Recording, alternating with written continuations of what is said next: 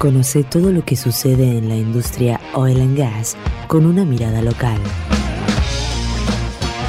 Comienza Vaca Muerta News Radio. Con Darío Irigaray. Vaca Muerta News Radio.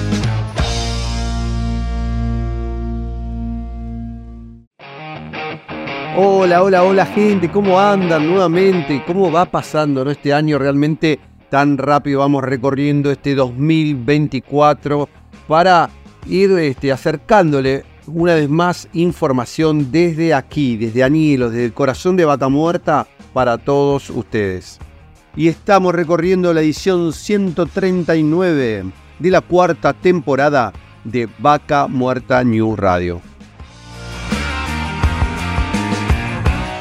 Soy Darío Urigaray y como siempre los voy a acompañar en estas dos horas que tenemos por delante para acercarles información de vaca muerta, noticias, entrevistas, ya que cada semana tenemos más novedades porque vaca muerta avanza, progresa y no se detiene.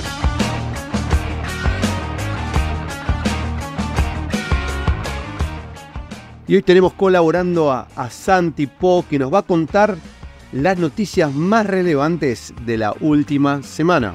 Hola Darío, ¿cómo andás? Un saludo para vos y para toda la gente.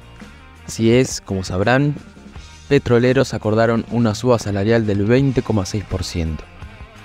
Por la Patagonia acordaron el Sindicato de Petróleo y Gas Privado Río Negro, Neuquén y La Pampa y su par del Sindicato de Petroleros Jerárquicos.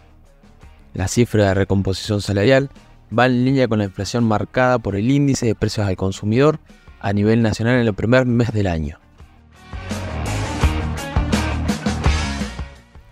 Capacitan a empresas neuquinas en finanzas ambientales y huella de carbono. Más de 120 personas entre empresarios y profesionales de la provincia participaron de las primeras dos jornadas del ciclo de capacitación sobre sustentabilidad dedicadas a la huella de carbono y finanzas ambientales.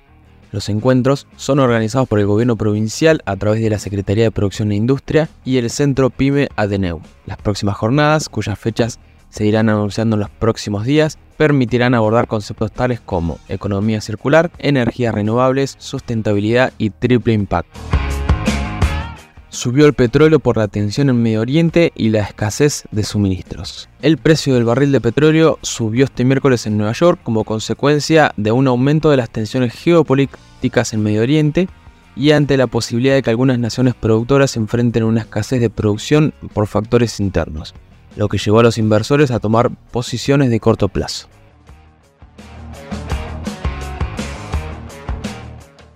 Para el secretario de Energía, sin la ley bases, se pierden más de 80 mil millones de dólares en hidrocarburos. Eduardo Rodríguez Chirilo advirtió que sin la ley de base la Argentina pierde más de 80 mil millones por exportaciones e inversiones en el sector hidrocarburífero, lo cual, enfatizó, significaría más empleo genuino, crecimiento, jubilaciones sostenibles. Gracias Santi por la información. Y como siempre y como sabrán, todas las noticias relacionadas al desarrollo de Vaca Muerta las pueden encontrar visitando nuestra web www.vacamuertanew.com.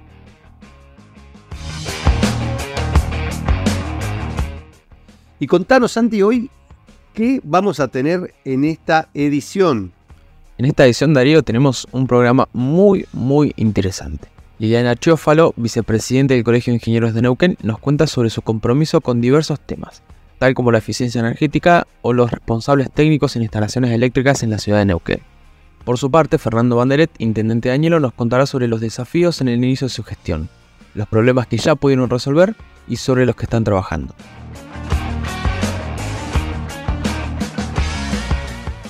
Sebastián Cantero de Toro Brokers y responsable de Añelo Ciudad Central y también del tren de Vaca Muerta nos contará sobre las últimas novedades de este proyecto tan importante para la industria. Por último, Martín Quirós nos hablará sobre las empresas familiares. Hoy en Argentina y en gran parte del mundo el 70% de las empresas son familiares y van pasando de generación en generación, donde surgen infinidad de desafíos.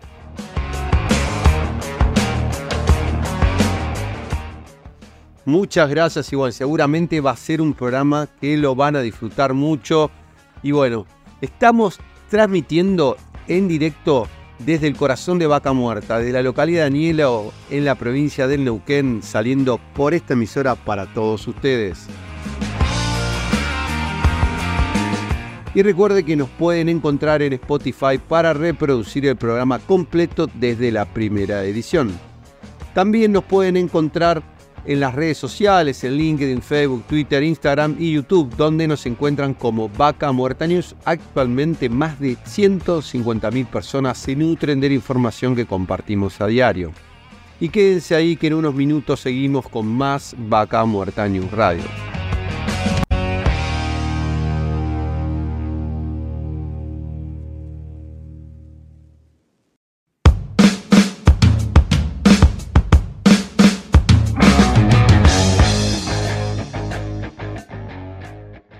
Auspicia Vaca Muerta News. Pan American Energy. ExxonMobil Argentina. Shell Argentina. Petrol Sur Energía. Colegio de Ingenieros del Neuquén. Sindicato de Petróleo y Gas Privado de Neuquén, Río Negro y La Pampa. Río Neuquén, Distrito Industrial. Complejo 1 Chañar. MS Representaciones. Oil Bull, Renting Vehicular Corporativo. AERCOM. OSDIP, Obra Social para el personal de dirección de la industria privada del petróleo.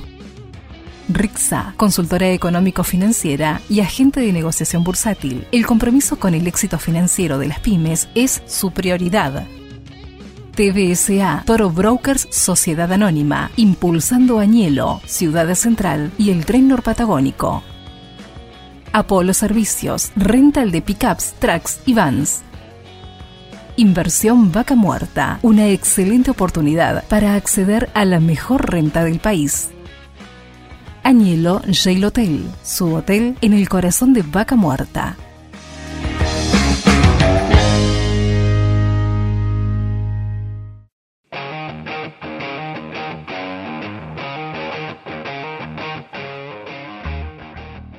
Y seguimos con más Vaca Muerta News y en este momento estamos en conexión telefónica con Liliana Chiófalo, que es vicepresidente del Colegio de Ingenieros de Neuquén. Gracias por, conectarnos y darnos la oportunidad de charlar contigo, Liliana. Bienvenido. Darío Irigaray te habla. Eh, muchas gracias por ponerse en contacto con nosotros y bueno, te agradezco esta oportunidad de decir de contanos, del colegio.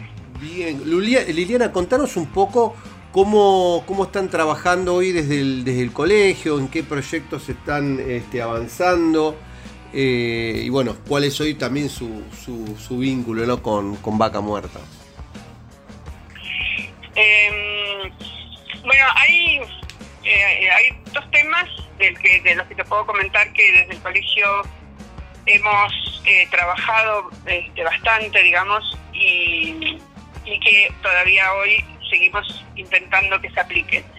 Uno es la ordenanza de seguridad eléctrica, que ya está sancionada en el 2019, en el cual el colegio, eh, ingenieros del colegio matriculados trabajaron en el proyecto, que de hecho, bueno, fue sancionado por el Consejo Deliberante, y que básicamente establece como objetivo eh, la seguridad eléctrica aplicable a todas las instalaciones eléctricas de la ciudad.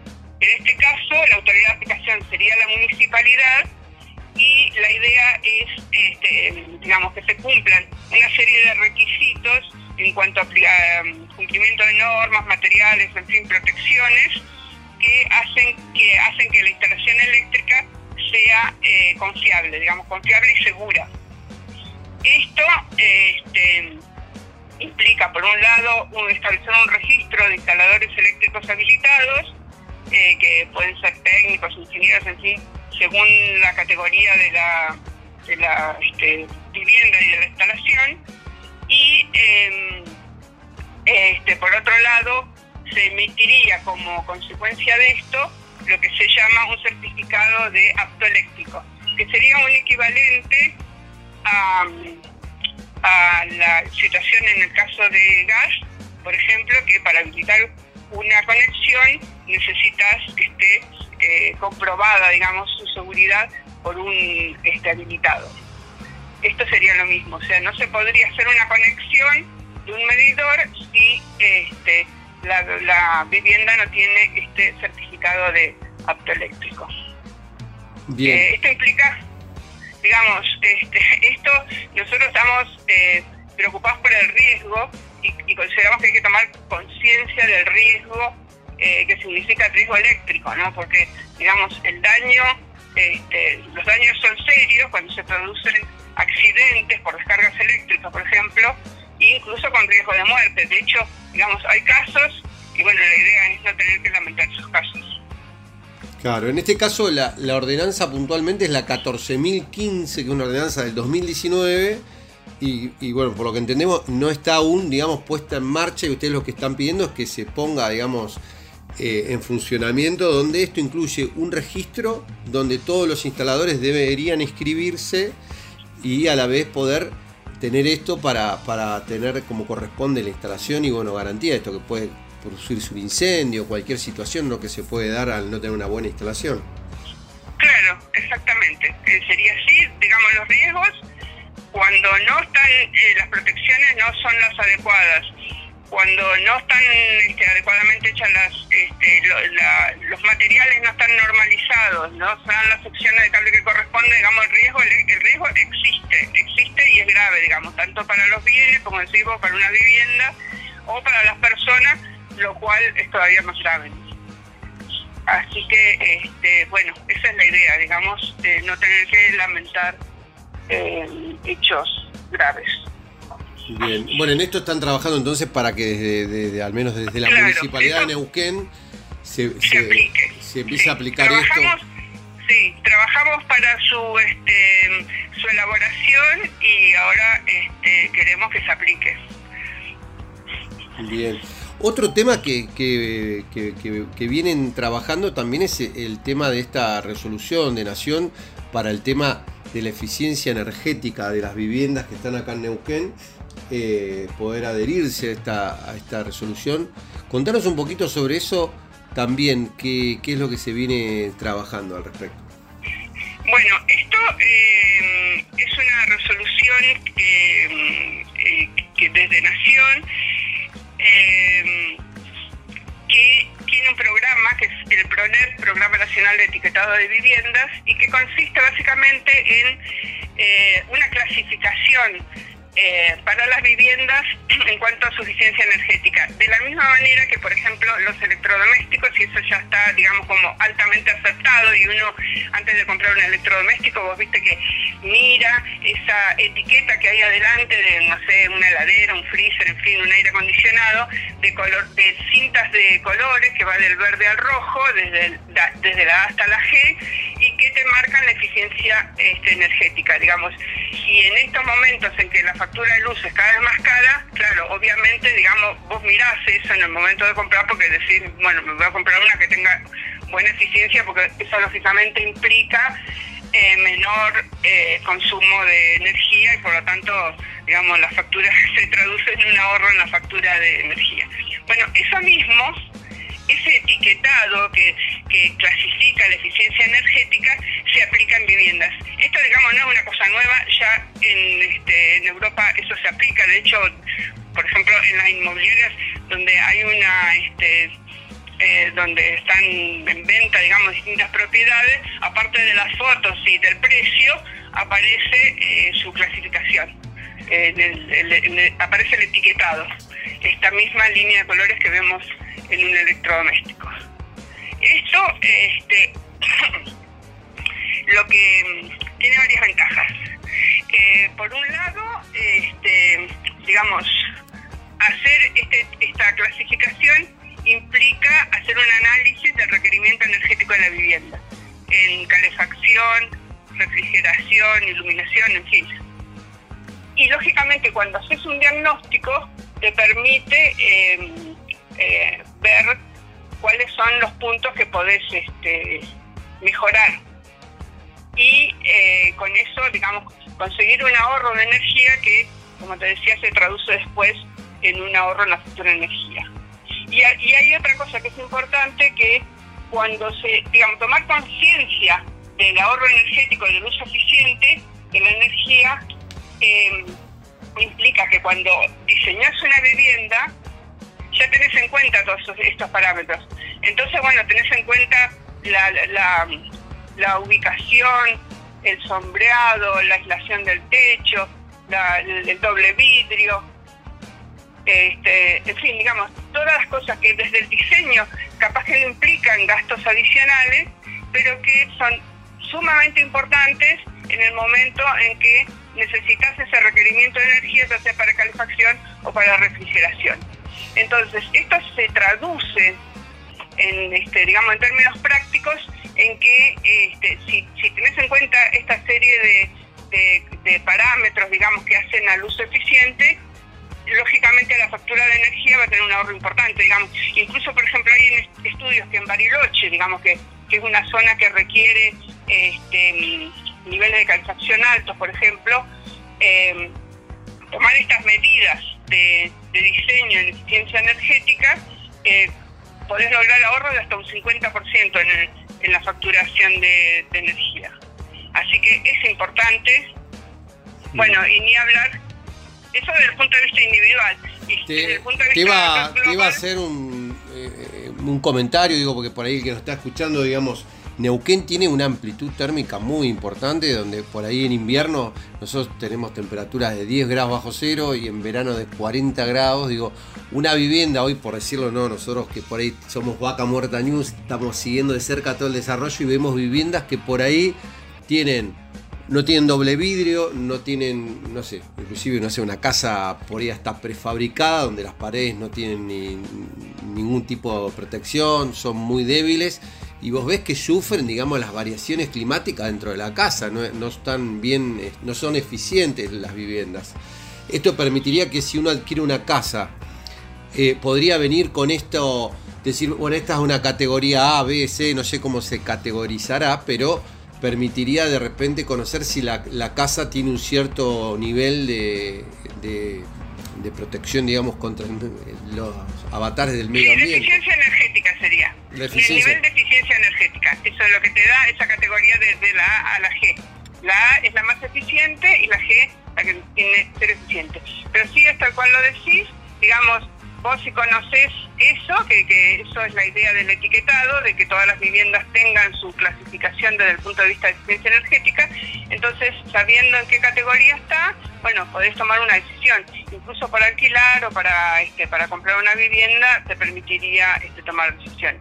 Y fundamentalmente es tomar conciencia también de que hay una serie de medidas que se pueden tomar que hacen al uso eficiente de la energía y que, digamos, porque hasta ahora, ¿qué ha pasado? Que la energía era muy barata, digamos, estaba altamente subsidiada. Bueno, no va a ser más barata, entonces, digamos, hay que hacer lo que corresponda para este, poder usar, eh, digamos, eh, eh, hacer un uso eficiente, ¿no? Que esa es la clave, esa es la clave. No es no usarlo, sino usarlo eficientemente. Liliana, bueno, sabemos que ustedes tienen participación en distintos temas y bueno, y también preocupación de las cosas que padecemos acá en la provincia de Neuquén. ¿Cuál es la, opinión por ahí del colegio de, las noticias que se escucharon los, últimos días, del tema de, de, los incrementos en, positivos que se vienen, inclusive el aumento de combustibles acá en la provincia de Neuquén?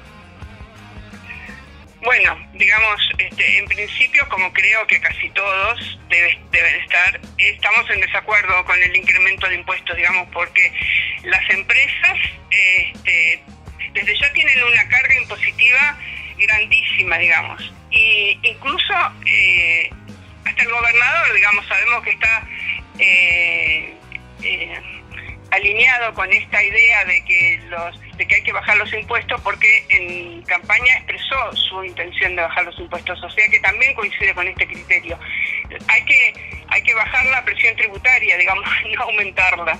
Incluso la idea este, eh, creo que era este, aumentar la tasa de, cobrabilidad, pero bueno, no, no aumentar los impuestos. Así que no, estamos absolutamente en desacuerdo.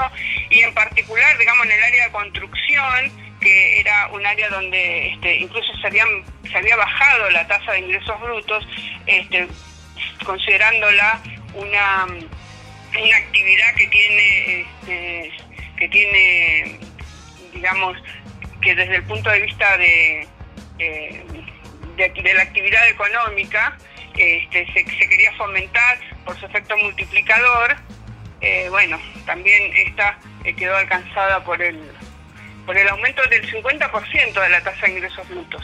Pasó del 1,5 al 2,25. Así que bueno, este, no, desde ya que estamos en, en absoluto desacuerdo. Esto, ¿Esta tasa se aplicaría, por ejemplo, a, la comercialización de, viviendas nuevas, a obras de todo tipo? Lo que pasa es que, bueno, es como todas las cosas, ¿no? Este, los, los impuestos implican, y más de ingresos brutos, digamos, que se aplica sobre toda, este, sobre toda la facturación, digamos, ni, siquiera este, contempla eh, los márgenes de rentabilidad, porque se aplica sobre toda la facturación este, lógicamente después inciden en los costos, digamos, los terminamos pagando en todos lados. En, todo lo que este, en todo lo que compramos, estos aumentos de las alicuotas terminan incidiendo en los costos de, todos los bienes, obviamente de las viviendas y bueno y de todos los otros este, servicios eh, que quedan afectados. Y en el caso del combustible, también ustedes esto lo ven como una afectación, digo, porque hoy no sé, todo lo que es movimiento de suelos. Bueno, lógicamente, porque bueno, eh, es así, digamos. Termina afectando los costos y, además produciendo un efecto inflacionario, ¿no? Claramente. Así que bueno, este, estamos en desacuerdo y esperamos que, que, no sé, que haya una marcha atrás de estas, de estas medidas, por lo menos a nivel provincial, que podamos manejarlo. Sí, sí, sí, sí. Bueno, hay actividades que van a, van a llegar este, a, valores este, eh, impensados, ¿no? De, de, de todo lo, cómo se han incrementado. Eh, sí, tal cual, sí, sí, sí. Eh, y más que no, es un impuesto que se va equilibrando, ingresos brutos, sobre todo, como decir, por ahí, el IVA se va compensando entre las compras y las ventas. Eh, y bueno, obviamente que. Es altamente recesivo, es un impuesto altamente recesivo. En el otro, bueno, por ahí, digamos, igual, todo, digamos, este, la verdad que el, el tema impositivo en Argentina en general, digamos, es una cosa castiana, ¿no? Digamos, hay tanta cantidad de impuestos que este, es una locura, ¿no? Así que, este, bueno, espero que eso se vaya resolviendo. Bueno, eh, Liliana, la verdad que te, te, agradecemos muchísimo el contacto y, bueno, este, a seguir este, trabajando. Vemos que bueno, tienen un compromiso muy grande con, todo lo que ocurre en la provincia, con el amplio la amplia injerencia que tienen hoy bueno, en todos tipos de, tareas y distintas ingenierías que, que, se desarrollan acá en la provincia. Bueno, te agradezco a vos y bueno, cuando cualquier otro tema que, podamos este, aportar claridad desde el colegio, este, estamos a disposición. Liliana, muchísimas gracias. Bueno, chao, gracias a vos. Y estábamos en contacto con Liliana Chiófalo, que es vicepresidente del el Colegio de Ingenieros de Neuquén, para hablar de estas ordenanzas y distintas leyes que, este, y distintas cuestiones, bueno, obviamente también el tema impositivo que preocupa y mucho por los aumentos que se han dado aquí en la provincia de Neuquén. Y seguimos con más Vaca Muerta News.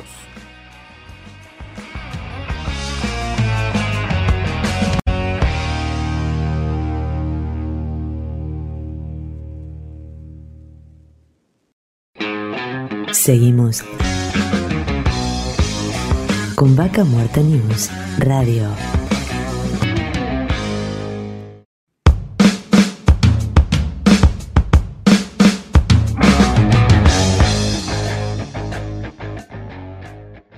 Auspicia Vaca Muerta News.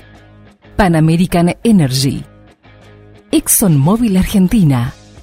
Shell Argentina. Petrol Sur Energía.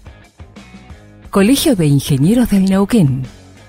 Sindicato de Petróleo y Gas Privado de Neuquén, Río Negro y La Pampa. Río Neuquén, Distrito Industrial. Complejo 1 Chañar. MS Representaciones. Oil Bull, Renting Vehicular Corporativo. AERCOM. OSDIP, Obra Social para el personal de dirección de la industria privada del petróleo. RIXA, consultora económico-financiera y agente de negociación bursátil. El compromiso con el éxito financiero de las pymes es su prioridad. TVSA, Toro Brokers Sociedad Anónima, Impulsando Añelo, Ciudad Central y el Tren Norpatagónico. Apolo Servicios, rental de pickups, trucks y vans. Inversión Vaca Muerta, una excelente oportunidad para acceder a la mejor renta del país. Añelo Jail Hotel, su hotel en el corazón de Vaca Muerta.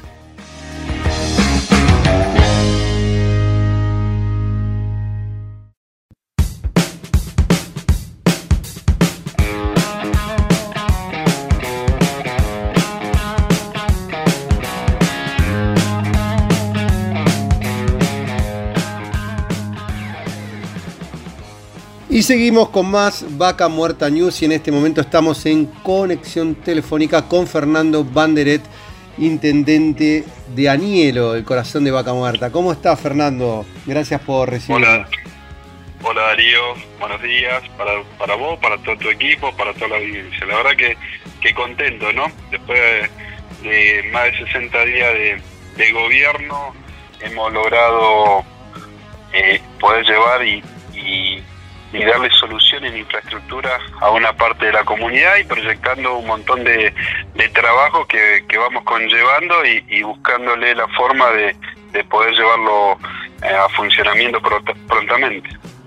¿Cuáles, ¿Cuáles fueron los desafíos, digamos, de entrada ¿no? en estos, estos primeros meses? Que decís, con esto tenemos que arrancar, que vos me decís que bueno, que ya, ya han conseguido resolver. Mira, arrancamos nosotros el, 10 de diciembre con una problemática grave que tiene la, comunidad, que era el, tema del agua potable, ¿no? De, la distribución, la captación, el almacenaje de, agua potable, sobre todo el sector de la meseta, el sector nuevo, que es eh, uno de los sectores que más ha sido afectado durante los veranos anteriores y que con con esa problemática el Estado municipal ha tenido año tras año problemática de conflictos sociales con la comunidad que se tuvieron que resolver sobre una ruta. Y bueno, este, este año hemos, hemos logrado dar un poco con la tecla, hemos puesto en marcha el segundo módulo, que fue uno de los compromisos del gobierno anterior de la provincia y, del municipio, que mm, se pudo concretar y se pudo llevar en marcha y colocar donde hoy estamos abasteciendo con 280 metros cúbicos hora a toda la comunidad de Añelo. Ese fue uno de los, de los marcos principales de, de, salir a contraatacar y, poder brindarle una solución a nuestra comunidad. Después iniciamos las colonias de verano, que dimos inicio a partir del 8 de enero para toda la comunidad, donde estamos albergando a más de, de 800 chicos de la comunidad. Entonces pudimos brindarle mejores infraestructuras, se construyeron tres nuevas piletas de natación para los chicos para, para esta época, donde pudimos hacer un cerramiento del sector, brindándole mejores infraestructuras y mejores calidades de, de, trabajo para los chicos para que se puedan concentrar y estén seguros. Y después eh, pudimos poner en marcha eh, dos, dos vestuarios que salió a través de una inversión de una empresa privada acá de la localidad, que es Altaport MQN. Agradecerle siempre a ellos porque desde el primer momento que le planteé la necesidad que tenía, pudieron armar esta, esta instalación, que son dos vestuarios, que si bien en esta época los utilizamos en las colonias de verano como vestuarios para los chicos, que tienen sanitario todo incluido, eh, en, la, en la época donde arrancamos con las actividades deportivas, del Estado municipal se pueden utilizar para vestuario, para las actividades físicas que se van a llevar eh, en, el, predio deportivo de la Municipalidad de Añelo. ¿no? La inversión que superó los 97 millones de pesos, que salió bajo una responsabilidad social de la empresa con el acompañamiento de una gestión política. Después pusimos en marcha. Perdón que te interrumpa, son 97 millones. Mencionala de vuelta a la empresa porque no, no alcancé a escuchar bien el nombre. La empresa es Faltapor NQN, es una empresa que hace desarrollo en, en, la localidad, que hace la construcción en seco de viviendas y edificios y está hace más de dos años dentro de la, de la región y, llegó, en, llegó a Añelo y empezó a hacer la construcción. Eh, el ingeniero que viene, que es oriundo de Salta, que vino y se instaló, eh, apostó al crecimiento de Añelo y apostó el acompañamiento político para brindarle una solución a nuestra comunidad y sobre todo cuando hablamos de nuestros niños, ¿no? de, que los chicos puedan tener mejor contención social y, deportiva y mejorándole la infraestructura de nuestro centro deportivo. Qué lindo esto, ¿no? De, que bueno, bueno, tengan todo este espacio de contención. Me imagino que el Deportivo Añero continúa continúa, va, a continuar, por eso mejoramos este tipo de instalaciones que les va a servir mucho a ellos también. Y después pusimos en marcha la casa de turismo, ¿no? una casa que eh, había sido construida por la empresa Corfone eh, de la gestión anterior y la, pusimos en, la pusimos en valor y la pusimos en marcha, donde nombramos la dirección de, turismo y hoy estamos trabajando con la universidad y con las actividades que, que tienen que desarrollar la parte de turismo que vamos va a ser una una, una salida importante para la localidad en materia de, la información y el desarrollo turístico que tenemos para, para brindarle a toda, a toda la sociedad. Eso fue durante el mes de enero, ¿no? Iba a consultar dónde está ubicada la casa de, de, turismo. La casa de turismo está ubicada a orilla de la ruta provincial número 17 y 7 en la intersección esa, al lado del monumento de los 100 años. Ah, a, orilla, de la ruta y, realmente es muy bonita, es muy llamativa, es una, una casa de, Corfone con ladrillo de, de madera que, hace la, la empresa Corfone, entonces ponemos en valor la actividad de una empresa pública del Estado provincial que hizo el acompañamiento a una gestión política. Excelente. Si esto para, para el que nos está escuchando queda justo ahí en la intersección de la ruta 717, este, como camino un poquitito saliendo para Cutalcó, pero ahí se, ve por lo que contás y bueno, esto es parte de la Corporación Forestal Neuquina, excelente que, que se pueda generar ese espacio ahí. Exactamente. Después pusimos en marcha el centro de kinesiología, la construcción del centro de kinesiología, que viene también del aporte de una de las operadoras de acá de la zona, que acompañó esta decisión y poder poner eso en valor urgentemente, donde se ya, y ya la semana que viene estamos colocando el techo. La verdad que es una obra muy importante, muy llamativa y que le va a dar la solución a la parte de salud que la sociedad y el vecino de allí lo está requiriendo, ¿no? Esto eh, en el marco de la responsabilidad social empresarial. Después hemos hecho, hemos logrado poner en valor todos los espacios verdes, hemos logrado consensuar con la comunidad de poder brindarle mejores, mejores actividades recreativas, mejoramos nuestra plaza central, mejoramos todos los espacios verdes, estamos mejorando eh, los espacios verdes que están en la meseta, pusimos en marcha las actividades de, culturales que venimos haciendo todos los sábados, hicimos el lanzamiento y el primer programa hace dos semanas atrás en el Parque Lineal de la, de la Meseta, un espacio eh, muy bello, muy llamativo, muy atractivo para toda la sociedad, donde pudimos hacer el primer lanzamiento de nuestros encuentros culturales, donde contenemos a toda la familia de la localidad brindándole espectáculos musicales, ¿no? Después lo, lo hicimos en la plaza, este sábado nos toca nuevamente en la plaza y el próximo cierre lo vamos a hacer en el Parque Lineal nuevamente. Entonces generamos esta conectividad entre el alto y el bajo para poder brindarle las herramientas a nuestra comunidad. Y después, hace una semana atrás, pudimos poner en marcha la tan deseable obra de, de para la localidad, para el sector mirador, donde es una obra que venía rezagada por, el gobierno de la provincia, que lo habían anunciado infinitas veces que se iba a poner en marcha y nunca se pudo concretar. Nosotros tomamos el compromiso junto a la provincia, junto a, Rolando Figueroa, que le tengo que agradecer mil veces el, compromiso y el acompañamiento de, este tipo de proyectos, de este tipo de obras que generan eh, soluciones infraestructura a un sector que es el barrio Mirador, donde eh, dimos inicio a esta obra de cloaca, ¿no? Una obra de cloaca que eh, el año pasado había salido a licitación por parte de LEPAS, una obra que en noviembre estaba a 296 millones de pesos, donde hubo un solo oferente que se presentó que superaba los 450 millones de pesos lo, lo que lo que habían ofertado para hacer la obra y la, el EPAS la concretó como desierta porque superaba los montos oficiales. Nosotros pudimos lograr de, iniciarla con el acompañamiento de empresas como es PECOM y TCB, ¿no? Dos grandes empresas que están en la localidad, radicadas en la localidad, con un compromiso social muy alto y agradecerle a Juan Carlos Levi quien intervino para, para que las empresas acompañen este tipo de obra, este tipo de proyectos, que se puede palpar que la obra se está realizando en tiempo y en forma como corresponde, brindándole rápidamente una solución a nuestra comunidad.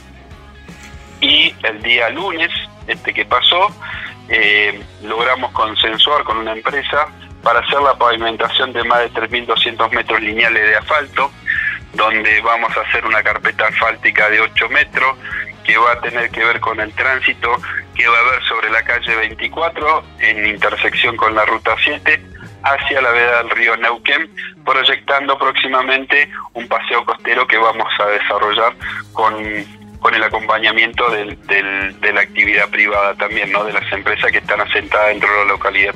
Ahora es muy importante para nosotros porque nos genera la conectividad de todo el sector productivo, de todo el sector de, la isla grande denominada, es un sector de, producción y recreativo, brindando la conexión y mejorándole la conectividad, ¿no? Donde van la instalación de dos nuevos puentes, aptos para el, tránsito pesado, y brindándole a la, a la comunidad la accesibilidad rápida de, de, pavimento que tan deseado y tan esperado por, por nuestra sociedad.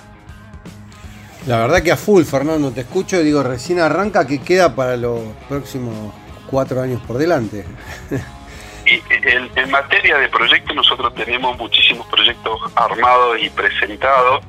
Eh, realmente eh, concretar un proyecto ejecutivo eh, es muy difícil, es muy tedioso, se demanda mucho tiempo.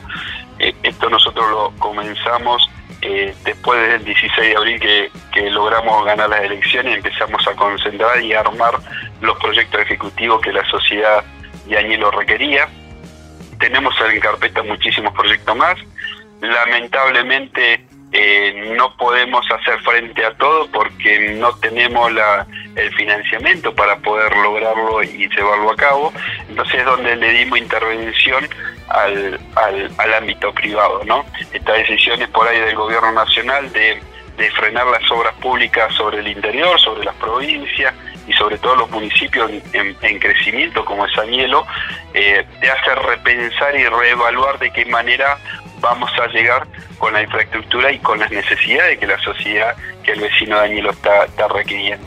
Es por eso que enmarcamos todos estos proyectos bajo la responsabilidad social empresarial, donde le damos participación a las empresas asentadas en la localidad, brindándoles soluciones palpables a la comunidad de Añelo. Fernando, bueno, como todos los días vemos que cada vez se sigue acumulando un tránsito increíble, este, sobre todo en la hora pico, que llegan alrededor de 7 y media, 8 de la mañana la gente a trabajar a Nielo. Este, pensamos, digo, ¿cuándo se va a poner en funcionamiento el derivador ¿no? que, se viene construyendo?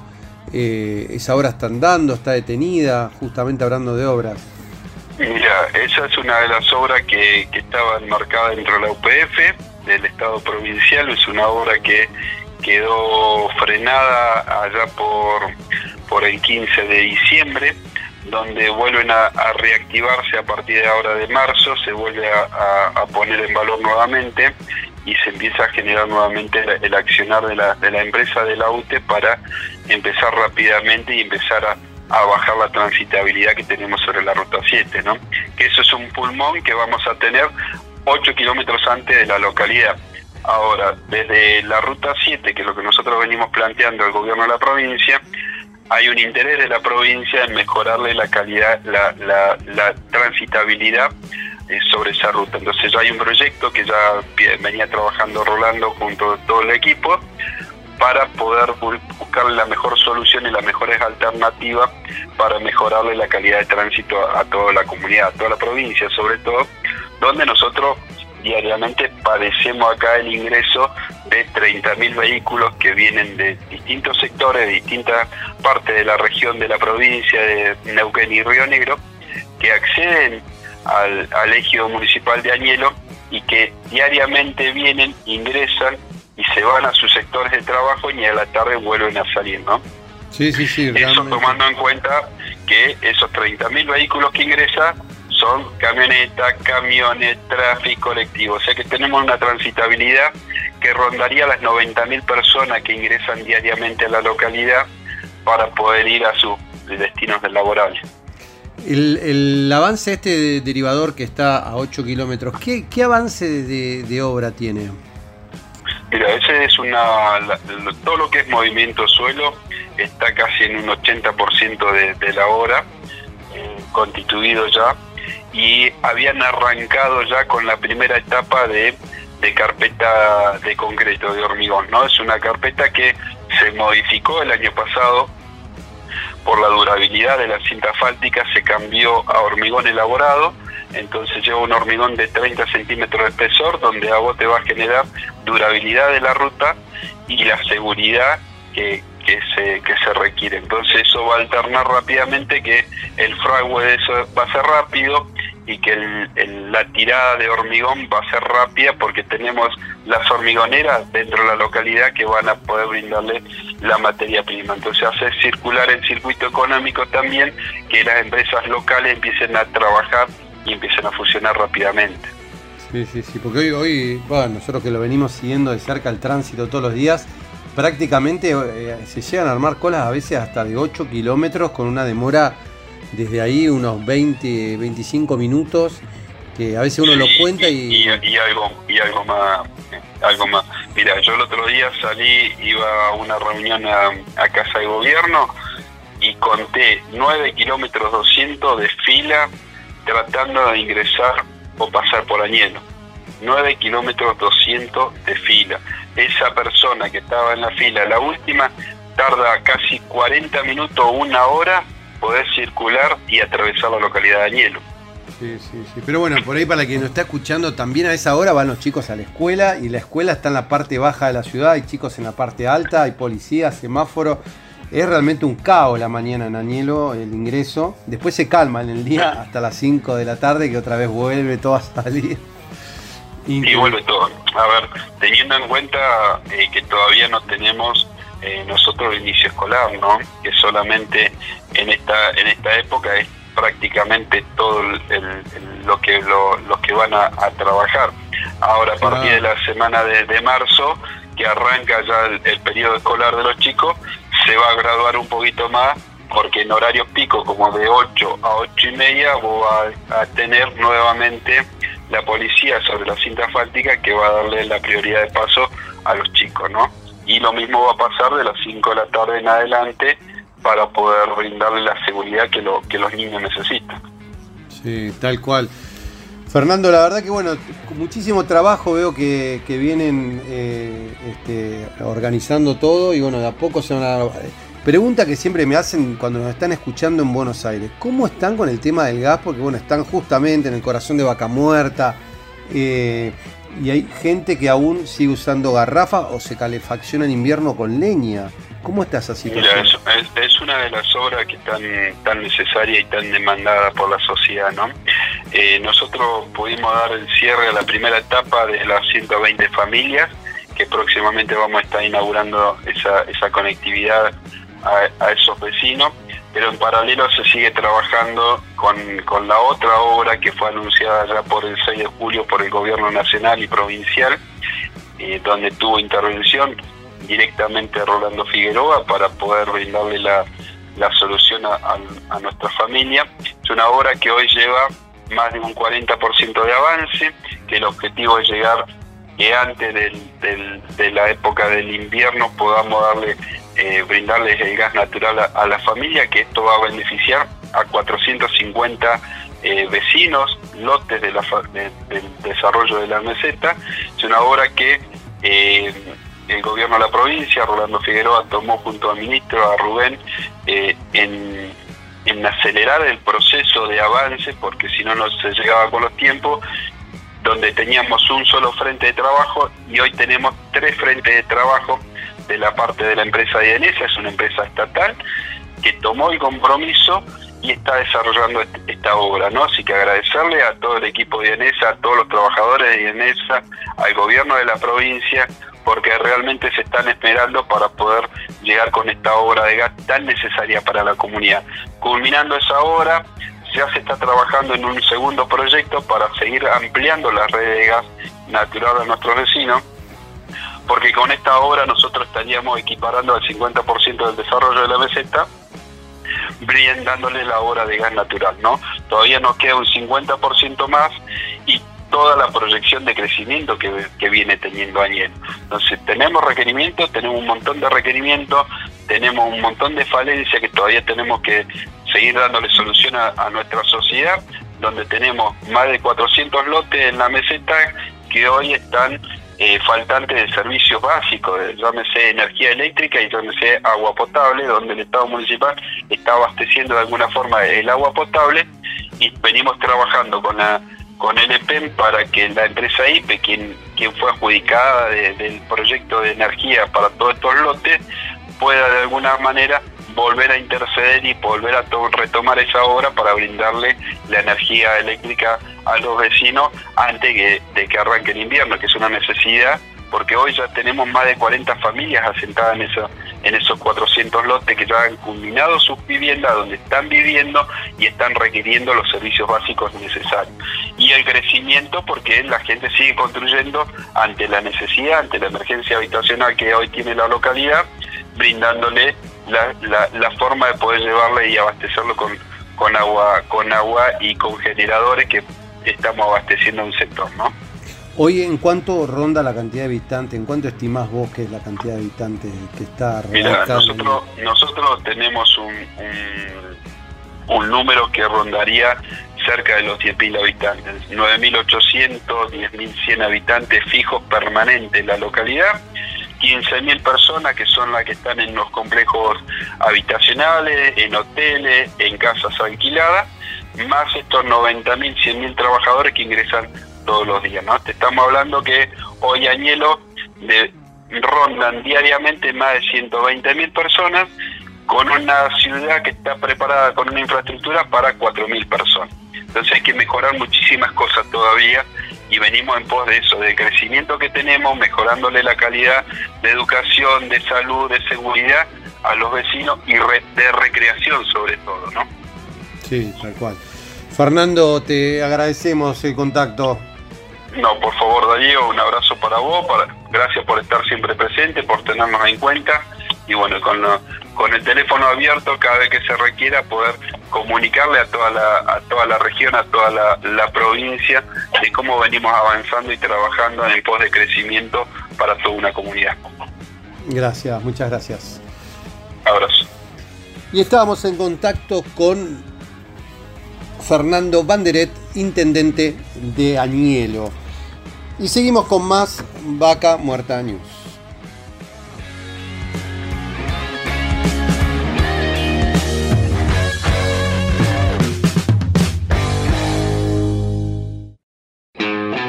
Seguimos con Vaca Muerta News Radio.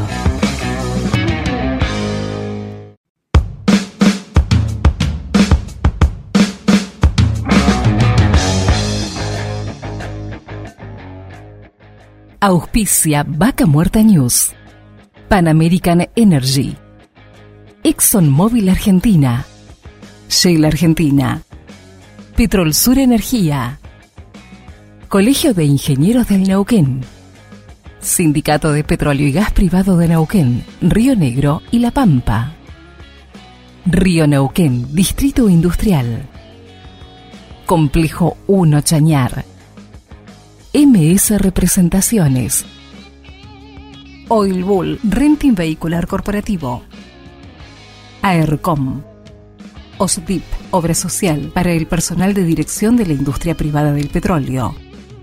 RIXA, consultora económico-financiera y agente de negociación bursátil. El compromiso con el éxito financiero de las pymes es su prioridad. TBSA, Toro Brokers Sociedad Anónima, Impulsando Añelo, Ciudad Central y el Tren Norpatagónico. Apolo Servicios, rental de pickups, trucks y vans. Inversión Vaca Muerta, una excelente oportunidad para acceder a la mejor renta del país. Añelo Jail Hotel, su hotel en el corazón de Vaca Muerta.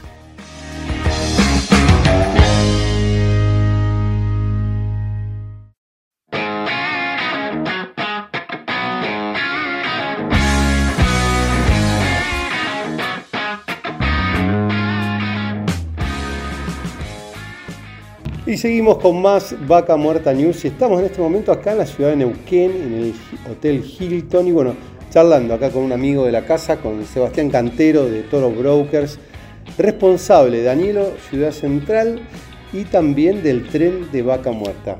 Gracias por recibirnos. ¿Cómo estás, Darío? Bien. Muy bien, contanos un poco cómo viene avanzando este gran, gran proyecto que, que bueno, se va encaminando cada vez más. Bueno, venimos muy bien, eh, obviamente desde el último, eh, digamos, el último reporte era antes de diciembre con las elecciones y el cambio de poderes. La realidad es que, bueno, tenemos, eh, referido a la, Ciudad Central, estamos con, hoy haciendo todos los análisis de todos los pedidos de ingeniería eléctrica y de gas y de agua para dar inicio a las obras estamos haciendo todos los trámites para la, normativa de tierras, la normativa de usos. Eh, así que nada, súper contentos, con muchísimos pedidos de tierra para iniciar obras con compañías de, la industria, eh, firmando convenios con actores fundamentales en el, desarrollo del proyecto. Y, bueno, y fundamentalmente con grandes noticias respecto al tren porque eh, estamos terminando de ver, eh, hacer todos los ajustes, a ver si finalmente el fondeo va a venir por parte del Estado directamente va a fondear los privados. Nosotros tenemos un grupo americano que va a poner los fondos para, para el tren. Eh, el tren sería desde Contramirante Cordero hacia Nielo, pero se está estudiando una extensión de 21 kilómetros más o menos hacia Paso Córdoba para poder atender fuertemente lo que es arenas de cercanía. Así que nada, noticias súper importantes, por lo menos para, para el hito de inicio de obras nuestros, eh, con un gran apoyo de parte de Fernando Banderet, que está siguiendo y monitoreando el master plan del proyecto, porque el master plan de, esto, de este proyecto no solo genera 18.000 puestos de trabajo, sino que amplía notablemente la el gobierno en sí de la, del municipio. Por ir, por los que nos está escuchando, Fernando Banderer, intendente de Añelo, que asumió hace poquito, el 10 de diciembre, eh, y está full. Estuvimos charlando con él y está comprometido con todo lo que viene pasando en Añelo. Bueno, Fernando, Fernando, eh, disculpas, eh, no, aclaré eso porque, digamos, uno por ahí en la vorágine de, de ir avanzando en las cosas, por ahí pienso que todo el mundo pero bueno, sí, Fernando Banderet es el intendente de Añero. Tanto Fernando Banderet como el gobierno provincial de Hernando Figueroa eh, han, desde, desde que asumieron, están mostrando, dando muestras de muchísimo apoyo al proyecto. No solo el del tren, sino al proyecto en sí de, Ciudad Central, porque realmente coayuda a la industria y, en cierto modo descomprime un poco, porque nosotros estamos con una, primera etapa ahora de 200 hectáreas que van a salir para eh, loteos para multifamily, de, para viviendas de multifamily o unifamiliar, para, más para gerenciales. Hemos firmado ya acuerdos con constructoras importantes del país para que vengan a, iniciar obras eh, en cuanto estén eh, normadas las tierras. y estamos por eso apurados con los trámites de, de inicio de obra de infraestructura, más que nada tendido, de, eh, tendido eléctrico, calles, etc.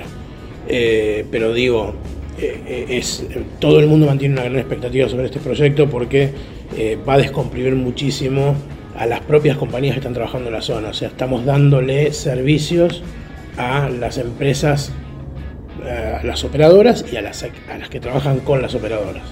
Esto es por fuera de lo que implica de por sí la llegada del tren, que ya sabemos que es abaratamiento de los costos de, logística y demás, pero en, líneas generales están conviviendo los dos proyectos eh, eh, par y paso entre los dos. En este caso, estas primeras 200 hectáreas, vos me decís, van a estar enfocadas en, más desarrollo familiar. La idea es avanzar con los servicios, porque hoy es clave, digamos, el tema de eh, la electricidad, el agua, las cloacas, digamos. Nosotros estamos largando un multifamily, eh, que esto creo que lo habíamos hablado hace un tiempito. Bueno, eh, multifamily y unifamiliar. Multifamily es más para operarios de calidad, porque vamos a trabajar con, con construcciones nobles. Eh, unifamiliar generalmente para gerenciales. Eso lo estamos localizando en la parte que estamos destinando nosotros también para hotelería, justo en la 8, en la batería 8 y la subida, que es la nueva subida al, digamos, a, la, autopista 17, que de allí estamos a un kilómetro y medio para hacer la primera toma de agua para la parte de agua potable. Eh, esa, esa, etapa de viviendas es la primera etapa que hacemos, pero simultáneamente a eso estamos largando otras 200 hectáreas en el entorno de IPF Arenas, o donde va la estación de tren, que es la parte de logística e infraestructura, eh, em, eh, e industria, que ya tenemos varios contratos firmados con compañías que están próximas a instalarse. toda esta zona, bueno, todo sobre la ruta 17 eh, y, también ¿no? muy ansiosos que se avance con, el acceso este que vos mencionabas, que una vez que esté también va, a generar este, una mejor conectividad. Claro, lo que sucede, Darío, es que este acceso, que es un fondo que proviene, que lo sabemos que es un fondo BID, que viene de la época del gobierno anterior, que está en proceso y está construyéndose, es uno, pero nosotros estamos planteando tres accesos más a la barda. Ah, es decir, nosotros estamos haciendo tres accesos más y un anillo de, desarrollo de, calles, porque el, proyecto total, el proyecto total son, nosotros hoy lo que tenemos en el fideicomiso son 3.000 hectáreas con eh, ampliación a 10.000, que cuando vos lo ves en términos de, espacio, es gigantesco, es decir, es hasta poco creíble. Esto se hace en etapas y con tiempo, no se hace de otra manera. Entonces, se prevé en calles, se prevé infraestructura, plazas, eh, hay sectores para colegios, hay universidades interesadas en instalarse si este proyecto prospera con la rapidez que nosotros esperamos que prospere. Seguramente muchos nos están escuchando, porque también, ¿no? El tema del tren creo que se ha hablado poco más desde que empezó Vaca Muerta. Eh, yo siempre recuerdo una vez que llegó, eh, llegaron gente desde mm, Estados Unidos y, veían por ahí los, los, los bloqueos en las rutas y todo. Y hasta lo veían imposible, Vaca Muerta, que crezca hasta donde llegamos hoy sin tren, ¿no? Y llegamos hasta donde estamos sin tren pero digamos, eh, hay muchas expectativas porque liberaría las rutas, me generaría, bajaría costos, realmente es necesario el, desarrollo del tren. ¿Cómo, ¿Cómo se está manejando eso, los plazos? ¿Qué, expectativas hay? Bueno, había un, hay una iniciativa, hay una, eh, la estación de tren tiene una obra licitada, una, la obra está licitada por las empresas Laute, Pietroboni y Sadavisa se firmó incluso acta de inicio de obra, pero en el medio cambió el gobierno y el gobierno actual eh, lo que dijo es todo lo que es obra no iniciada es obra que no se va a hacer. En el caso nuestro estamos fuera de riesgo porque lo que estamos haciendo es esperando a ver si finalmente van a poner el dinero para eso o no, con la, digamos, con la, con, con lo contundente que es la necesidad de esa estación en Anielo. Pero no es un problema para nosotros, porque si, no lo, si el Estado federal no pone el dinero para eso, nosotros el fondo americano que tenemos tenemos incluida la estación. La estación es una estación de 4 millones de dólares, que dentro del plan y core business nuestro del negocio no tiene, no tiene, no, nos, no nos, complica nuestra, nuestra ecuación. Eh, entonces el estatus actual es, es, es este, estamos esperando a ver si, porque por ahí el gobierno dice, no, es algo que necesitamos hacerlo y lo hacemos. Para nosotros siempre fue una iniciativa privada potable los 77 kilómetros. Y ese es el fondo que nosotros tenemos para esos 77 kilómetros.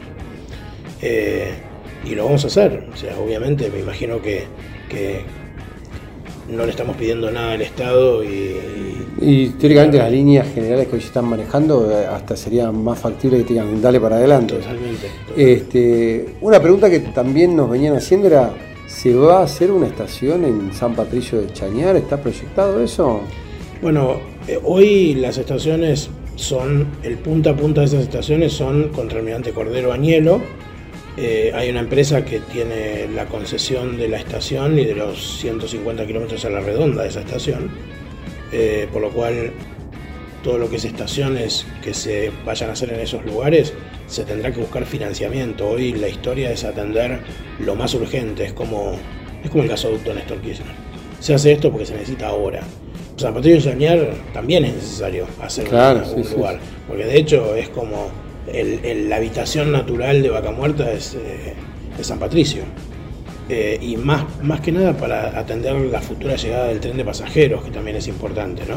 Claro, es un tema que también se venía hablando este, no solo el transporte de carga, sino decir, cómo podemos agilizar esto y, obviamente unas buenas vías, imagínate. Totalmente. A nosotros, a nosotros la, gestión de Fernando Banderet nos pidió que le prestemos muchísima atención a la estación de tren Añelo y eso es lo que hicimos.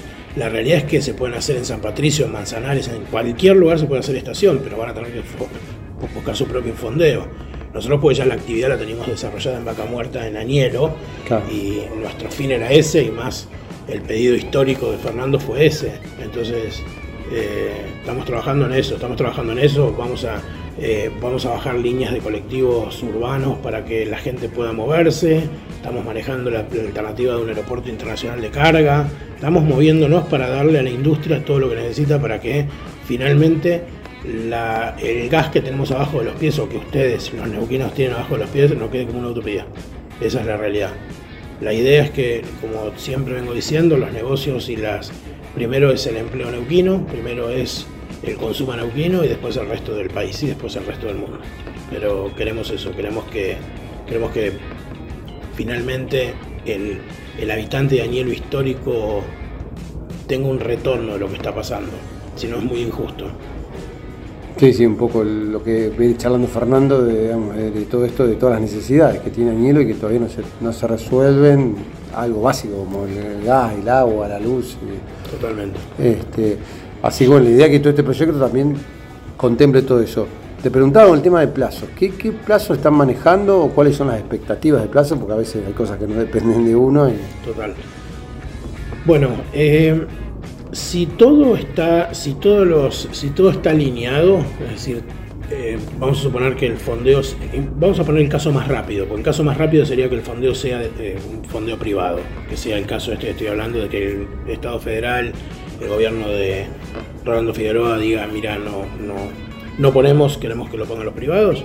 Si nosotros mañana empezamos a trabajar, esta obra se termina en dos años. Pero la realidad es que si bien está aprobada la traza, hay que hacer todas las, eh, eh, todos los, estudios eh, finales que están avanzadísimos de ingeniería de toda la traza.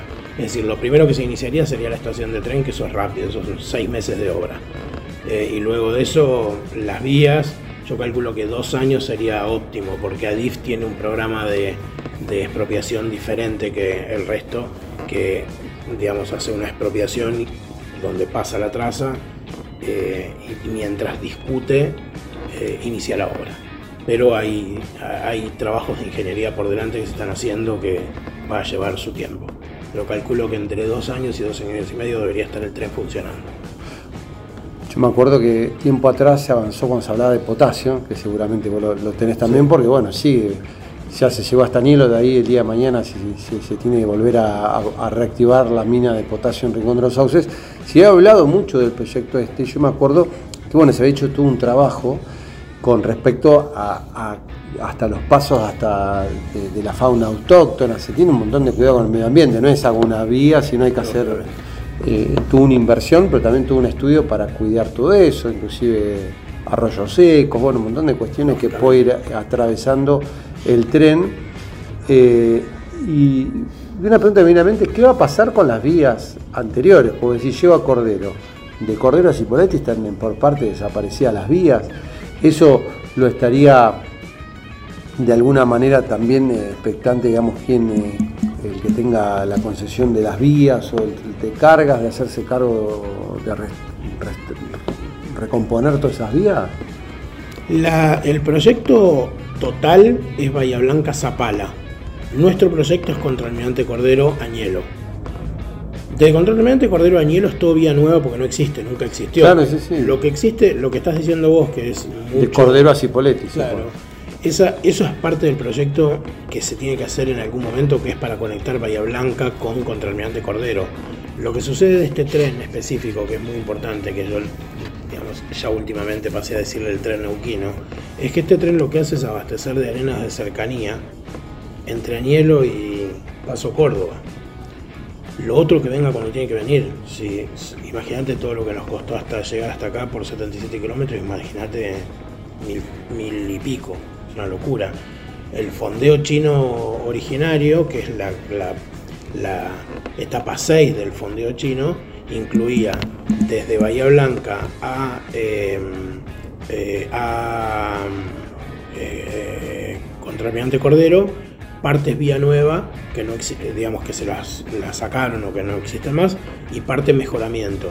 Y desde Contraviante Cordero hacia Neuquén, hacia Zabala, esas son todas vías nuevas porque las existentes son trocha angosta y ahora el tren que viene es, trocha ancha, que es el de carga. Entonces, eso es un proyecto que está, pero la vigencia actual es estos 77 kilómetros. Eso es lo que nosotros estamos ahora como prioridad máxima, que es para, digamos, descomprimir la industria. Así, bueno, ¿cuándo, ¿cuándo, vos pensás que se van a empezar a ver movimiento con esto de, obras, o al menos la parte que ustedes pueden... Bueno, te vuelvo a repetir, estamos expectantes a ver cuál es. Yo creo que las definiciones van a venir en marzo, porque estamos en, diciembre hubo nuevas autoridades, vacaciones, etcétera. Yo creo que en marzo tiene que haber alguna novedad como para arrancar lo más rápido posible.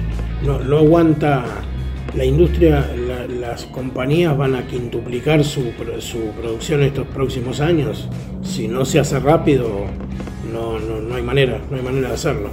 Hay que, hay que considerar más gasoductos, más tren, más transporte, mejoras viales. No es solamente, y esto lo estamos haciendo los privados. Es necesario que intervengan todos los actores que tienen que intervenir para poder llevarlo adelante. Si no es muy difícil. ¿Qué es lo que, te iba a preguntar, ¿qué, es lo que está faltando hoy? De, porque tenés autoridades nacionales, provinciales, municipales, eh, se vienen reuniendo con todos, faltan actores que participen, bueno, decías empresas, hay eh, un abanico importante. Bueno, eh, están todos hablados y todos de acuerdo y todos contentos, pero en el medio de todo esto, desde afuera se ve que hay no, no aprueban leyes en el Senado porque están todos peleados, entonces hay un en, el, diputados, entonces es como, eh, hay, que dar algunas muestras de credibilidad, pues no es solamente mandar leyes al, Congreso, o sea, tenés que mandar leyes al Congreso y además, eh, bueno, si no aprueban las leyes y lo que queda es ir por decreto, hacerlo, pero avanzar, porque si no quedamos todos en un limbo que no ningún sentido tiene. Y esto me pasa a mí, le pasa a cualquiera, o sea, con el empresariado es completamente eh, eh, vinculante con esta forma que tiene la Argentina de hacer política, que es o vamos todos para adelante, o vamos todos para atrás, o cortamos todo porque lo que hizo el anterior no sirve. Entonces hay que ordenar un poco como para que las cosas tengan. Eh, cuando abrís y cerrás los ojos, se acabó el mandato y viene otro y vuelve a cambiar, entonces es como muy complicado. Pero bueno, esto que vos decís, hoy uno viene escuchando distintas empresas de, de esto de que están expectantes por el tema de que ganas de invertir, mientras si, se dan las condiciones, las inversiones van a llegar. Entonces... Es lógico. Yo me estoy yendo a Houston ahora a una rueda eh, de inversores muy grandes y esto no existía antes. Lo que pasa que también lo que hay que tener en cuenta es que todo el mundo, de hecho, mientras nosotros estamos ahora haciendo esta nota, probablemente alguien en el mundo esté hablando de vaca muerta. O varias personas estén hablando de vaca muerta. Y esto es algo que tiene que, tiene que consolidarse en el colectivo de la gente, porque en definitiva eh, no puede quedar vaca muerta como una gran ilusión, tiene que actuarse, tiene que hacerse. Hay muchos inversores que quieren eh, invertir en Argentina, eh, creo que las condiciones van a estar dadas y las empresas son todas pro mercado, por lo cual está todo, el mercado está todo pujante. Vos lo ves acá no hay lugares en los hoteles, no hay tránsito en las rutas, mucho más que antes, todo está funcionando más con más, más, virulencia. Sí, sí, bueno, vos que vas seguido al Nielo también, nosotros estamos en la zona y lo ves permanentemente, decís, che, se ve más movimiento, todo, pero y en las condiciones que estamos. Imagínate si, se ordenaran un poco toda la, macro. Sebastián, te, agradecemos mucho estos minutos y bueno, vamos a ir siguiendo de cerca este proyecto. La verdad que es tan importante para todo el desarrollo de Vaca Muerta que, viene causando tantas expectativas, ¿no? porque tanto el tren como también el tema de que haya más tierras disponibles para toda la gente que quiere venir a invertir. Totalmente. Y se empieza a ordenar. Así que bueno, muchas gracias. Gracias a vos, Diego, como siempre. Muchas gracias. Y seguimos con más Vaca Muerta News.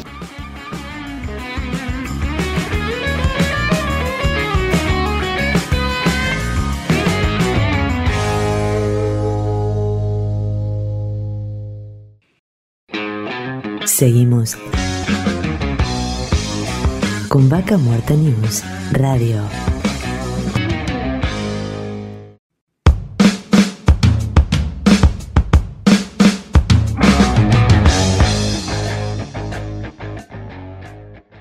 Auspicia Vaca Muerta News. Pan American Energy. ExxonMobil Argentina. Shell Argentina. Petrol Sur Energía. Colegio de Ingenieros del Neuquén. Sindicato de Petróleo y Gas Privado de Neuquén, Río Negro y La Pampa. Río Neuquén, Distrito Industrial. Complejo 1 Chañar. MS Representaciones. Oil Bull, Renting Vehicular Corporativo. AERCOM. OSDIP, Obra Social para el personal de dirección de la industria privada del petróleo. RIXA, consultora económico-financiera y agente de negociación bursátil. El compromiso con el éxito financiero de las pymes es su prioridad. TBSA, Toro Brokers Sociedad Anónima, Impulsando Añelo, Ciudad Central y el Tren Norpatagónico. Apolo Servicios, rental de pickups, trucks y vans. Inversión Vaca Muerta, una excelente oportunidad para acceder a la mejor renta del país. Añelo Jail Hotel, su hotel en el corazón de Vaca Muerta.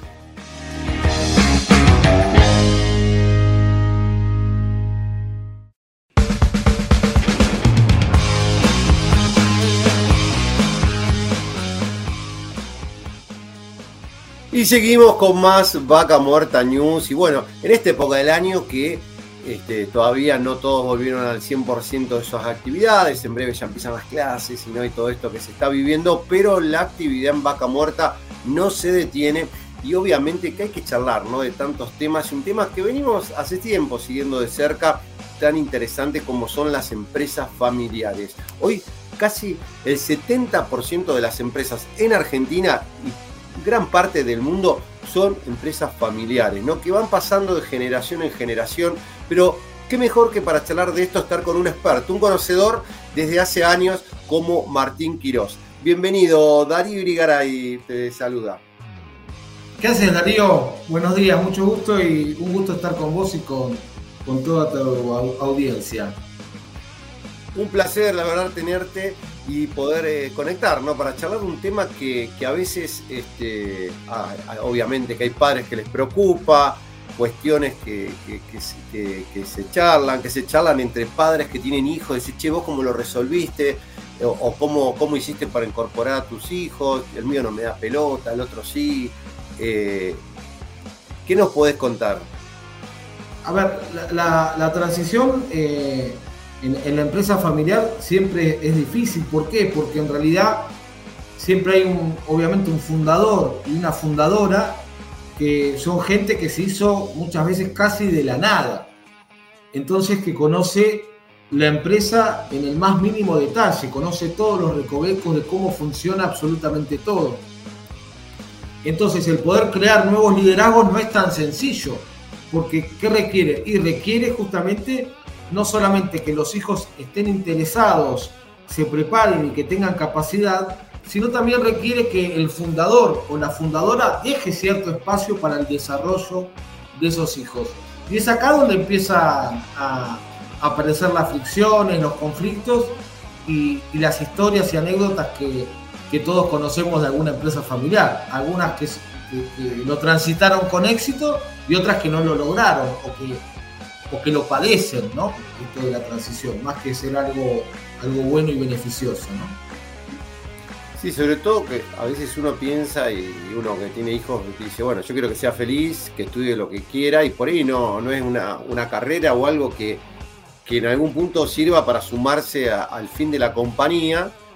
Y a mí me ha pasado que a veces como eh, el estar cerca, le terminan buscando la vuelta para que eso que por ahí parecía imposible se terminan sumando y dándole una vuelta de rosca a la compañía. Sí, pero Darío, vos dijiste algo como al pasar, dándolo por hecho y que es, un hecho en tu caso.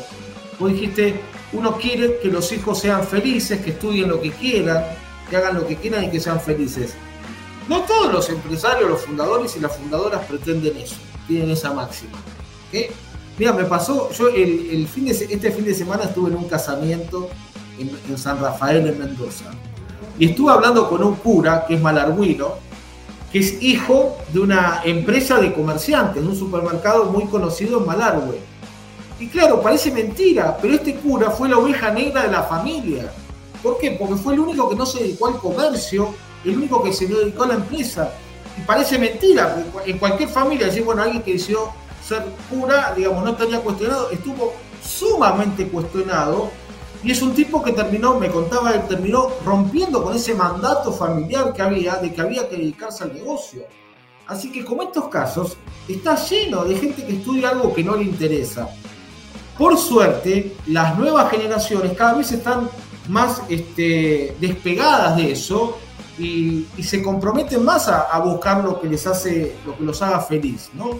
Este, pero yo sé lo que están pensando. Por ejemplo, Darío, en este momento alguien de Neuquén, de Río Negro está pensando, sí, todo muy lindo, pero si mi hijo se va o mi hija no se mete en la empresa, ¿cómo sigo? Bueno, yo lo que te digo es, si te enterás de eso hoy, tenés un buen problema porque lo podés resolver. El problema si te enterás cuando vos tenés 80 años y tu hijo tiene 50 y te das cuenta que no, que no la va a poder liderar la empresa. Entonces yo la pregunta que hago para que nos hagamos cada uno de nosotros es, Convengamos que liderar una empresa hoy en Argentina no es sencillo. Es muy difícil, así que cualquier empresa que tiene 10, 20, 30 años de trayectoria, yo me quito el sombrero, digo, qué genial lo que están haciendo. Ahora, si liderar una empresa no es fácil, la pregunta que yo les hago, ¿puede liderar una empresa alguien que no quiere o no tiene ganas de liderar? Es directamente imposible. Entonces, si nos damos cuenta que nuestros hijos no están interesados en la empresa, o están interesados pero no desean trabajar con nosotros, que por algo debe ser que no quieren laburar con nosotros, bueno, tenemos que buscar cuál es el otro camino que tenemos para tomar medidas y estar pensando en la continuidad de la empresa, en mi vejez y en que pueda yo poder seguir teniendo los ingresos que necesito para vivir como quiero y me merezco vivir. Tal cual. Eh, y, y, en este camino ¿no? que yo a veces veo, muchos empresarios acá en Vaca Muerta, en todo este gran desarrollo, que de repente vienen hace años, porque bueno, empezaron trabajando en una empresa petrolera, después se abrieron, fueron independientes, armaron su empresa para prestar servicios a la industria, y de repente llegan los hijos eh, o hijas, y, en una industria que por ahí inclusive hasta es este, por ahí muy liderada por hombres, y, ver cómo se van introduciendo las mujeres en la industria, a mí me da mucho placer verlo, eh, cómo cómo le dan continuidad a muchas empresas. Hoy hay muchas empresas lideradas por mujeres que por eso son empresas familiares, empezó su padre y bueno, una de sus, de hijos, sus hijas se animaron a, darle continuidad, eh, a subirse un camión, eh, a manejar una retropala. Eh, bueno, hoy, hoy se está dando mucho eso, ¿no? De, dar, y justamente de poder liderar, ¿no? De, de haber pasado una pandemia. Yo, bueno, en esta pandemia que que hoy, charlamos fuera de aire, que por ahí empezamos a hacer transmisiones como decir, che, ¿qué hacemos de nuestra casa? Y nos empezamos a meter en este maravilloso mundo de las transmisiones en streaming y, poder llegar a tanta gente, ¿no? Pero ver que, también cómo le buscaron la vuelta en la pandemia para liderar un, momento de crisis muy fuerte, donde se preocupaban por su gente. Eh, y hoy, bueno, después que pasó una pandemia, que muchos no la pasaron bien, se descapitalizaron, pero dijeron, ¿sabes qué? Yo cuido el personal, sigo, eh, y hoy seguimos, me incluyo, porque todos la pasamos muy complicada en todo esto y nos tuvimos que reinventar, hacer, decir, bueno, vemos cómo seguimos, y hoy seguir en el ruedo creo que eh, mejor que poderlo contar, ¿no? Sí, eh, me parece, me parece dos planos, ¿no? Por un lado, lo que decís la pandemia tiene que ver también con la coyuntura que estamos viendo hoy en, en la Argentina. Yo lo que digo es, es un momento sumamente difícil donde uno tiene que cambiar hablando no de la parte familiar, sino de la parte empresarial, sea la empresa familiar o no, es un momento donde, donde hay que incluso romper algunos paradigmas para ver, entender en el sector que estoy qué es lo que va a suceder y qué es lo que me conviene hacer. Este, porque lo que la mayor responsabilidad social que tenemos las empresas, las pymes, es sobre subsistir y sobrevivir y no quedar en el camino. Ahora, yo lo que digo es, si hay un empresario, una empresaria que nos está escuchando en este momento, que por el sector que están la está pasando mal y que este empresario ya tenía su empresa antes de la pandemia o mucho antes, yo no tengo duda que va, le va a encontrar la vuelta. Digo, haber subsistido a la pandemia, te, te super recibiste de empresario. Entonces, eh, vas a tener que ver cómo adaptarte. Y yo confío no en el país, no en los políticos, no en la economía, confío en la capacidad empresarial estos líderes que han pasado no sino 20 crisis en los últimos 20 años. Ahora, yendo a la parte de empresa familiar, vos nombraste eh, también el tema del rol de la mujer. El rol de la mujer es muy importante. Y yo conozco muchas empresas familiares que hoy, 2024, me siento con un fundador y me dice, no, lo que pasa es que este rubro, esta actividad es para los hombres. Las mujeres no se pueden meter en esto. Es un rubro muy, muy complicado, el rubro petrolero, el rubro de la logística con el, gremio de los camioneros, es un rubro complicado, o me han llegado a decir y me lo dicen, así que no tienen vergüenza de decirlo. He tenido empresarios que me dicen, qué lástima que no tuvo un hijo varón para poder liderar esto. El tipo que piensa así, el hombre que piensa así, ese fundador, no se da cuenta de dos cosas. Por un lado, que su paradigma lo hace que su empresa no va a sobrevivir en el tiempo. Y en segundo lugar, es, tiene una perla que la podría aprovechar con em, eh, mujeres con unas capacidades que son increíbles si es que tienen ganas de participar y las está coartando, así que él mismo se está coartando. La posibilidad de que esa empresa genere nuevos liderazgos. De hecho, mi viejo que hablaba mucho también de este tema, cuando, y todavía lo seguimos charlando, me dice muchas veces, cuando son fundadores que son muy jodidos, de esto que no les gusta delegar nada, y son machistas, a los hijos varones los han castigado tanto que te encontrás con chicos que no han logrado generar capacidad de liderazgo, es más, que están muy frustrados, y a veces son tan machistas que a las mujeres, como las dejan de lado, no les ponen la presión encima. Y hoy el liderazgo justamente está en ellas, porque como no las estuvieron molestando, como no las consideraban para liderar, hoy eh, de repente están, eh, son las más capacitadas para liderar.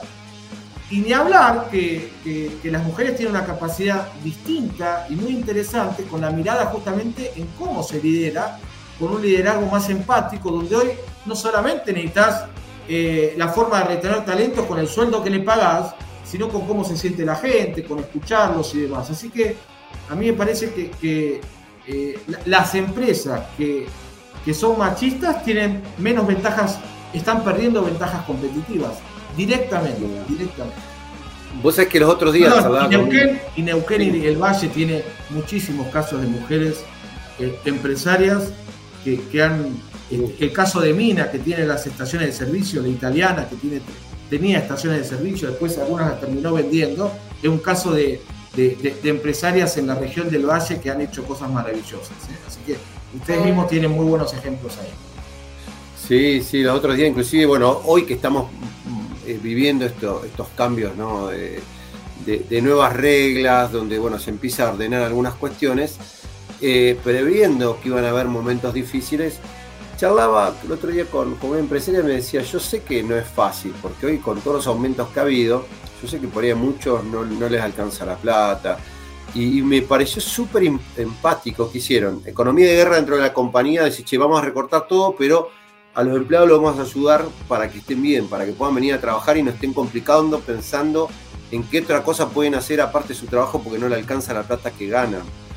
Me pareció eh, muy empático de, poder sortear este momento difícil que, estamos viviendo hasta que se reacomode la economía, eh, donde quizás la gente, el que menos gana es el que peor la está pasando, porque por uno tiene un resto, tiene un ahorro, pero el que no lo tiene, realmente es difícil porque decís, ¿cómo hago?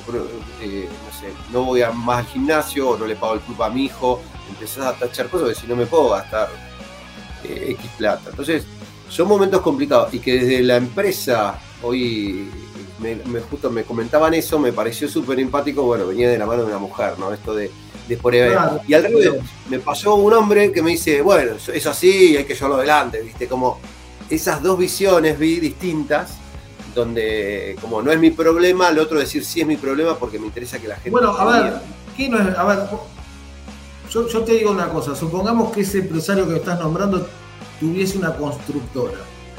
Uno puede joder con, puede joder, puede arriesgarse, puede decir, bueno, a esto no lo tengo en cuenta, porque uno está pensando en la subsistencia de la empresa, y eso está bien. Es lo primero que tengo que pensar. Es lo primero. Porque incluso el, cuidar la subsistencia de la empresa, estoy cuidando incluso algunos puestos de trabajo. Ahora, cuando cuido esa subsistencia de la empresa, si yo tuviese una constructora, tengo puestos claves que lo tengo que cuidar aunque se me baje el trabajo, que son por ejemplo los jefes de obra. El jefe de obra es el tipo que te hace ganar o perder guita en una obra. Entonces, si yo, aunque me caiga el trabajo, y tengo que decir, bueno, estos tres empleados son estratégicos, tengo que pensar cómo hago para mantenerlos y que estén no, no, no que estén contentos, pero que tienen que, ver que nosotros lo estamos cuidando, porque también yo sé que esto en algún momento va a pasar y cuando esté arriba no puedo empezar de cero saliendo a buscar jefe de obra que después no los tengo, ¿no? Entonces tengo, eso tiene que ver con el cambio de, paradigma. Ahora, qué loco, ¿no? Me llamaste para hablar de empresas familiares y viste como la coyuntura nos chupa y nos toma porque es verdad y, y, hay que hablar de estas cosas. Me parece bien, Darío. Me parece bien. Lo que digo es, es muy importante que sobre todo los que están hoy en sectores complejos, que, no sabemos qué es lo que va a pasar, tienen que primero, el empresario y la empresaria se tienen que cuidar ustedes, tienen que cuidar a la empresa, porque sin ustedes la empresa no hay, y tenemos que cuidar nuestro humor. No digo llegar con una sonrisa a la empresa diciendo acá no pasa nada, pero si el capitán del barco dice nos vamos a hundir, nos vamos a hundir, los marineros qué van a estar diciendo. Entonces tengamos cuidado, ¿ok? hagamos la catarsis que tenemos que hacer, en donde la tenemos que hacer, que te llamen a vos, que me llamen a mí, hagamos catarsis, pero cuando llegamos a la empresa, sin ser este, falsos optimistas, seamos realistas y decir, che, si hacemos A, B y C, yo creo que esto también lo vamos a pasar. Bueno, focalicémonos en eso. Martín, se nos pasó el tiempo, pero volando, ¿no? Como siempre. Contaros un poco de tu libro, la pasar la posta. Eh, este, que bueno, que lo, lo estás obsequiando para que lo quieras. Sí, hablando con vos vamos a hacer que tenemos dos libros, un libro que escribí con mi viejo, que se llama Pasar la posta en la empresa familiar, y otro que escribí yo solo que se llama De hijos a líderes. A, los que hayan visto eh, hoy justamente Vaca Muerta News y demás, que me contacten, me manden un mensaje por LinkedIn o por Instagram diciendo que estuvieron viendo el programa, les voy a obsequiar en formato digital uno de estos dos libros. Así que solamente me tienen que mandar un mensaje a arroba Martín Pime o a través de LinkedIn diciendo que vieron el programa y yo les voy a dar para que se descarguen uno de los dos libros. Dejamos ya puesto ahí en los comentarios los enlaces para que bueno, para que tengan tanto tu perfil en LinkedIn como en Instagram, se puedan contactar con vos y bueno, más que agradecidos este, con, tu programa. Obviamente también nos van a estar escuchando por la radio, porque bueno, estamos saliendo hoy este, por, en directo en Anielo, en Rincón de los Sauces, en Chañar, inclusive en la capital federal estamos saliendo por Ecomedios en 1220 en AM, este, que también lo están escuchando. Así que el que se quiere buscar el libro va a tener que ir al perfil de LinkedIn, buscar esta entrevista que hoy estamos reproduciendo, como todos los sábados, vamos compartiendo las entrevistas que hacemos durante la semana. Y aprovechamos también invitarlos a que se sumen a nuestro canal de YouTube, que se conecten porque bueno, al toque se enteran cuando estamos haciendo transmisiones en vivo y las pueden ver, o al menos se enteran que existió esa transmisión y después las ven cuando quieran, porque bueno, quedan para siempre subidas. Y bueno, más que agradecido Martín por el contacto y siempre un placer. Y bueno, ansiosos para ver cuándo venís por Neuquén, acá por el Valle, por Río Negro, para dar alguna de tus charlas tan, tan interesantes. Seguro, en el, 2024 seguro tengo varios, eh, estamos en conversaciones y, alguna conferencia vamos a dar este año en sin lugar a dudas. Bueno, seguramente ahí vamos a estar. Martín, un millón de gracias por el contacto. Un abrazo Darío, nos vemos, chau chau. Y estábamos en contacto con Martín Quirós, consultor, bueno, especialista en, pymes y empresas familiares de este, de este mundo ¿no? que, que vivimos, donde hoy cerca del 70% de las empresas son empresas familiares que vienen subsistiendo y viviendo a través de los años. Y seguimos con más Vaca Muerta News. Y como siempre digo, qué rápido que pasó este programa. Llegamos hasta el final de una nueva edición de Vaca Muerta News Radio. Como siempre nos pueden sintonizar aquí en Añelo por Radio 10, Añelo en la frecuencia del 105.3 MHz, por Radio Municipal Añelo en el 90.7 MHz. En Rincón de los Sauces, en el norte de la provincia de Neuquén, como siempre nos pueden sintonizar en la frecuencia del 105.5 MHz por Radio Arenas en San Patricio del Chañar por Radio Municipal Chañar en el 87.9 MHz y así de esta manera llegamos a los yacimientos más importantes de Vaca Muerta. También salimos al aire en la ciudad de Buenos Aires donde nos pueden sintonizar por Ecomedios AM 1220.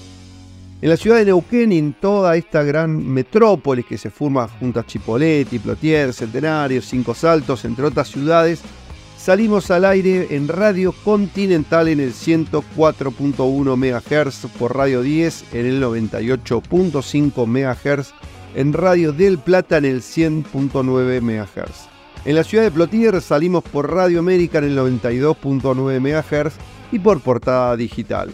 Desde cualquier lugar del mundo nos pueden escuchar por la 23radio.com y en Santa Fe nos pueden sintonizar por en Santo Tomé, estamos saliendo por radiolibertador.com.ar. Como siempre queremos agradecer a los auspiciantes que nos acompañan y hacen posible este programa. Y bueno, como siempre agradecerles a ustedes, a ustedes que están ahí del otro lado escuchándonos desde su casa, desde el auto, desde la empresa. Algunos como nos cuentan a veces se salen a correr los sábados y, nos escuchan ahí con los auriculares el programa, que por ahí se lo bajan al teléfono o también nos escuchan en vivo a través de la FM en toda esta gran zona, inclusive en la ciudad de Buenos Aires. Y también obviamente queremos agradecer a nuestro equipo de trabajo, Horacio Beascochea en la redacción de Vaca Muerta News, a Santiago Po en, en el equipo de producción que hacen posible este programa, a Julián Ríos también del equipo de Patagonia Activa, a Juan Díaz de Grupo Récord, a Ramiro Díaz en técnica en Radio 10, a Federico Peralta en el soporte técnico informático, agradecemos. También a Gustavo Gajewski en la producción de Rincón de los Sauces y Radio Arenas. Eh, agradecemos también a Alejandro de la Rosa de Portada Digital y a Julio Paz de Plotier y Radio América. Y a la voz de nuestros auspiciantes, la señorita Ale Calquín. Y bueno, nos vamos a encontrar en este mismo espacio dentro de siete días. Soy Darío Irigaray, como siempre les agradezco su grata compañía.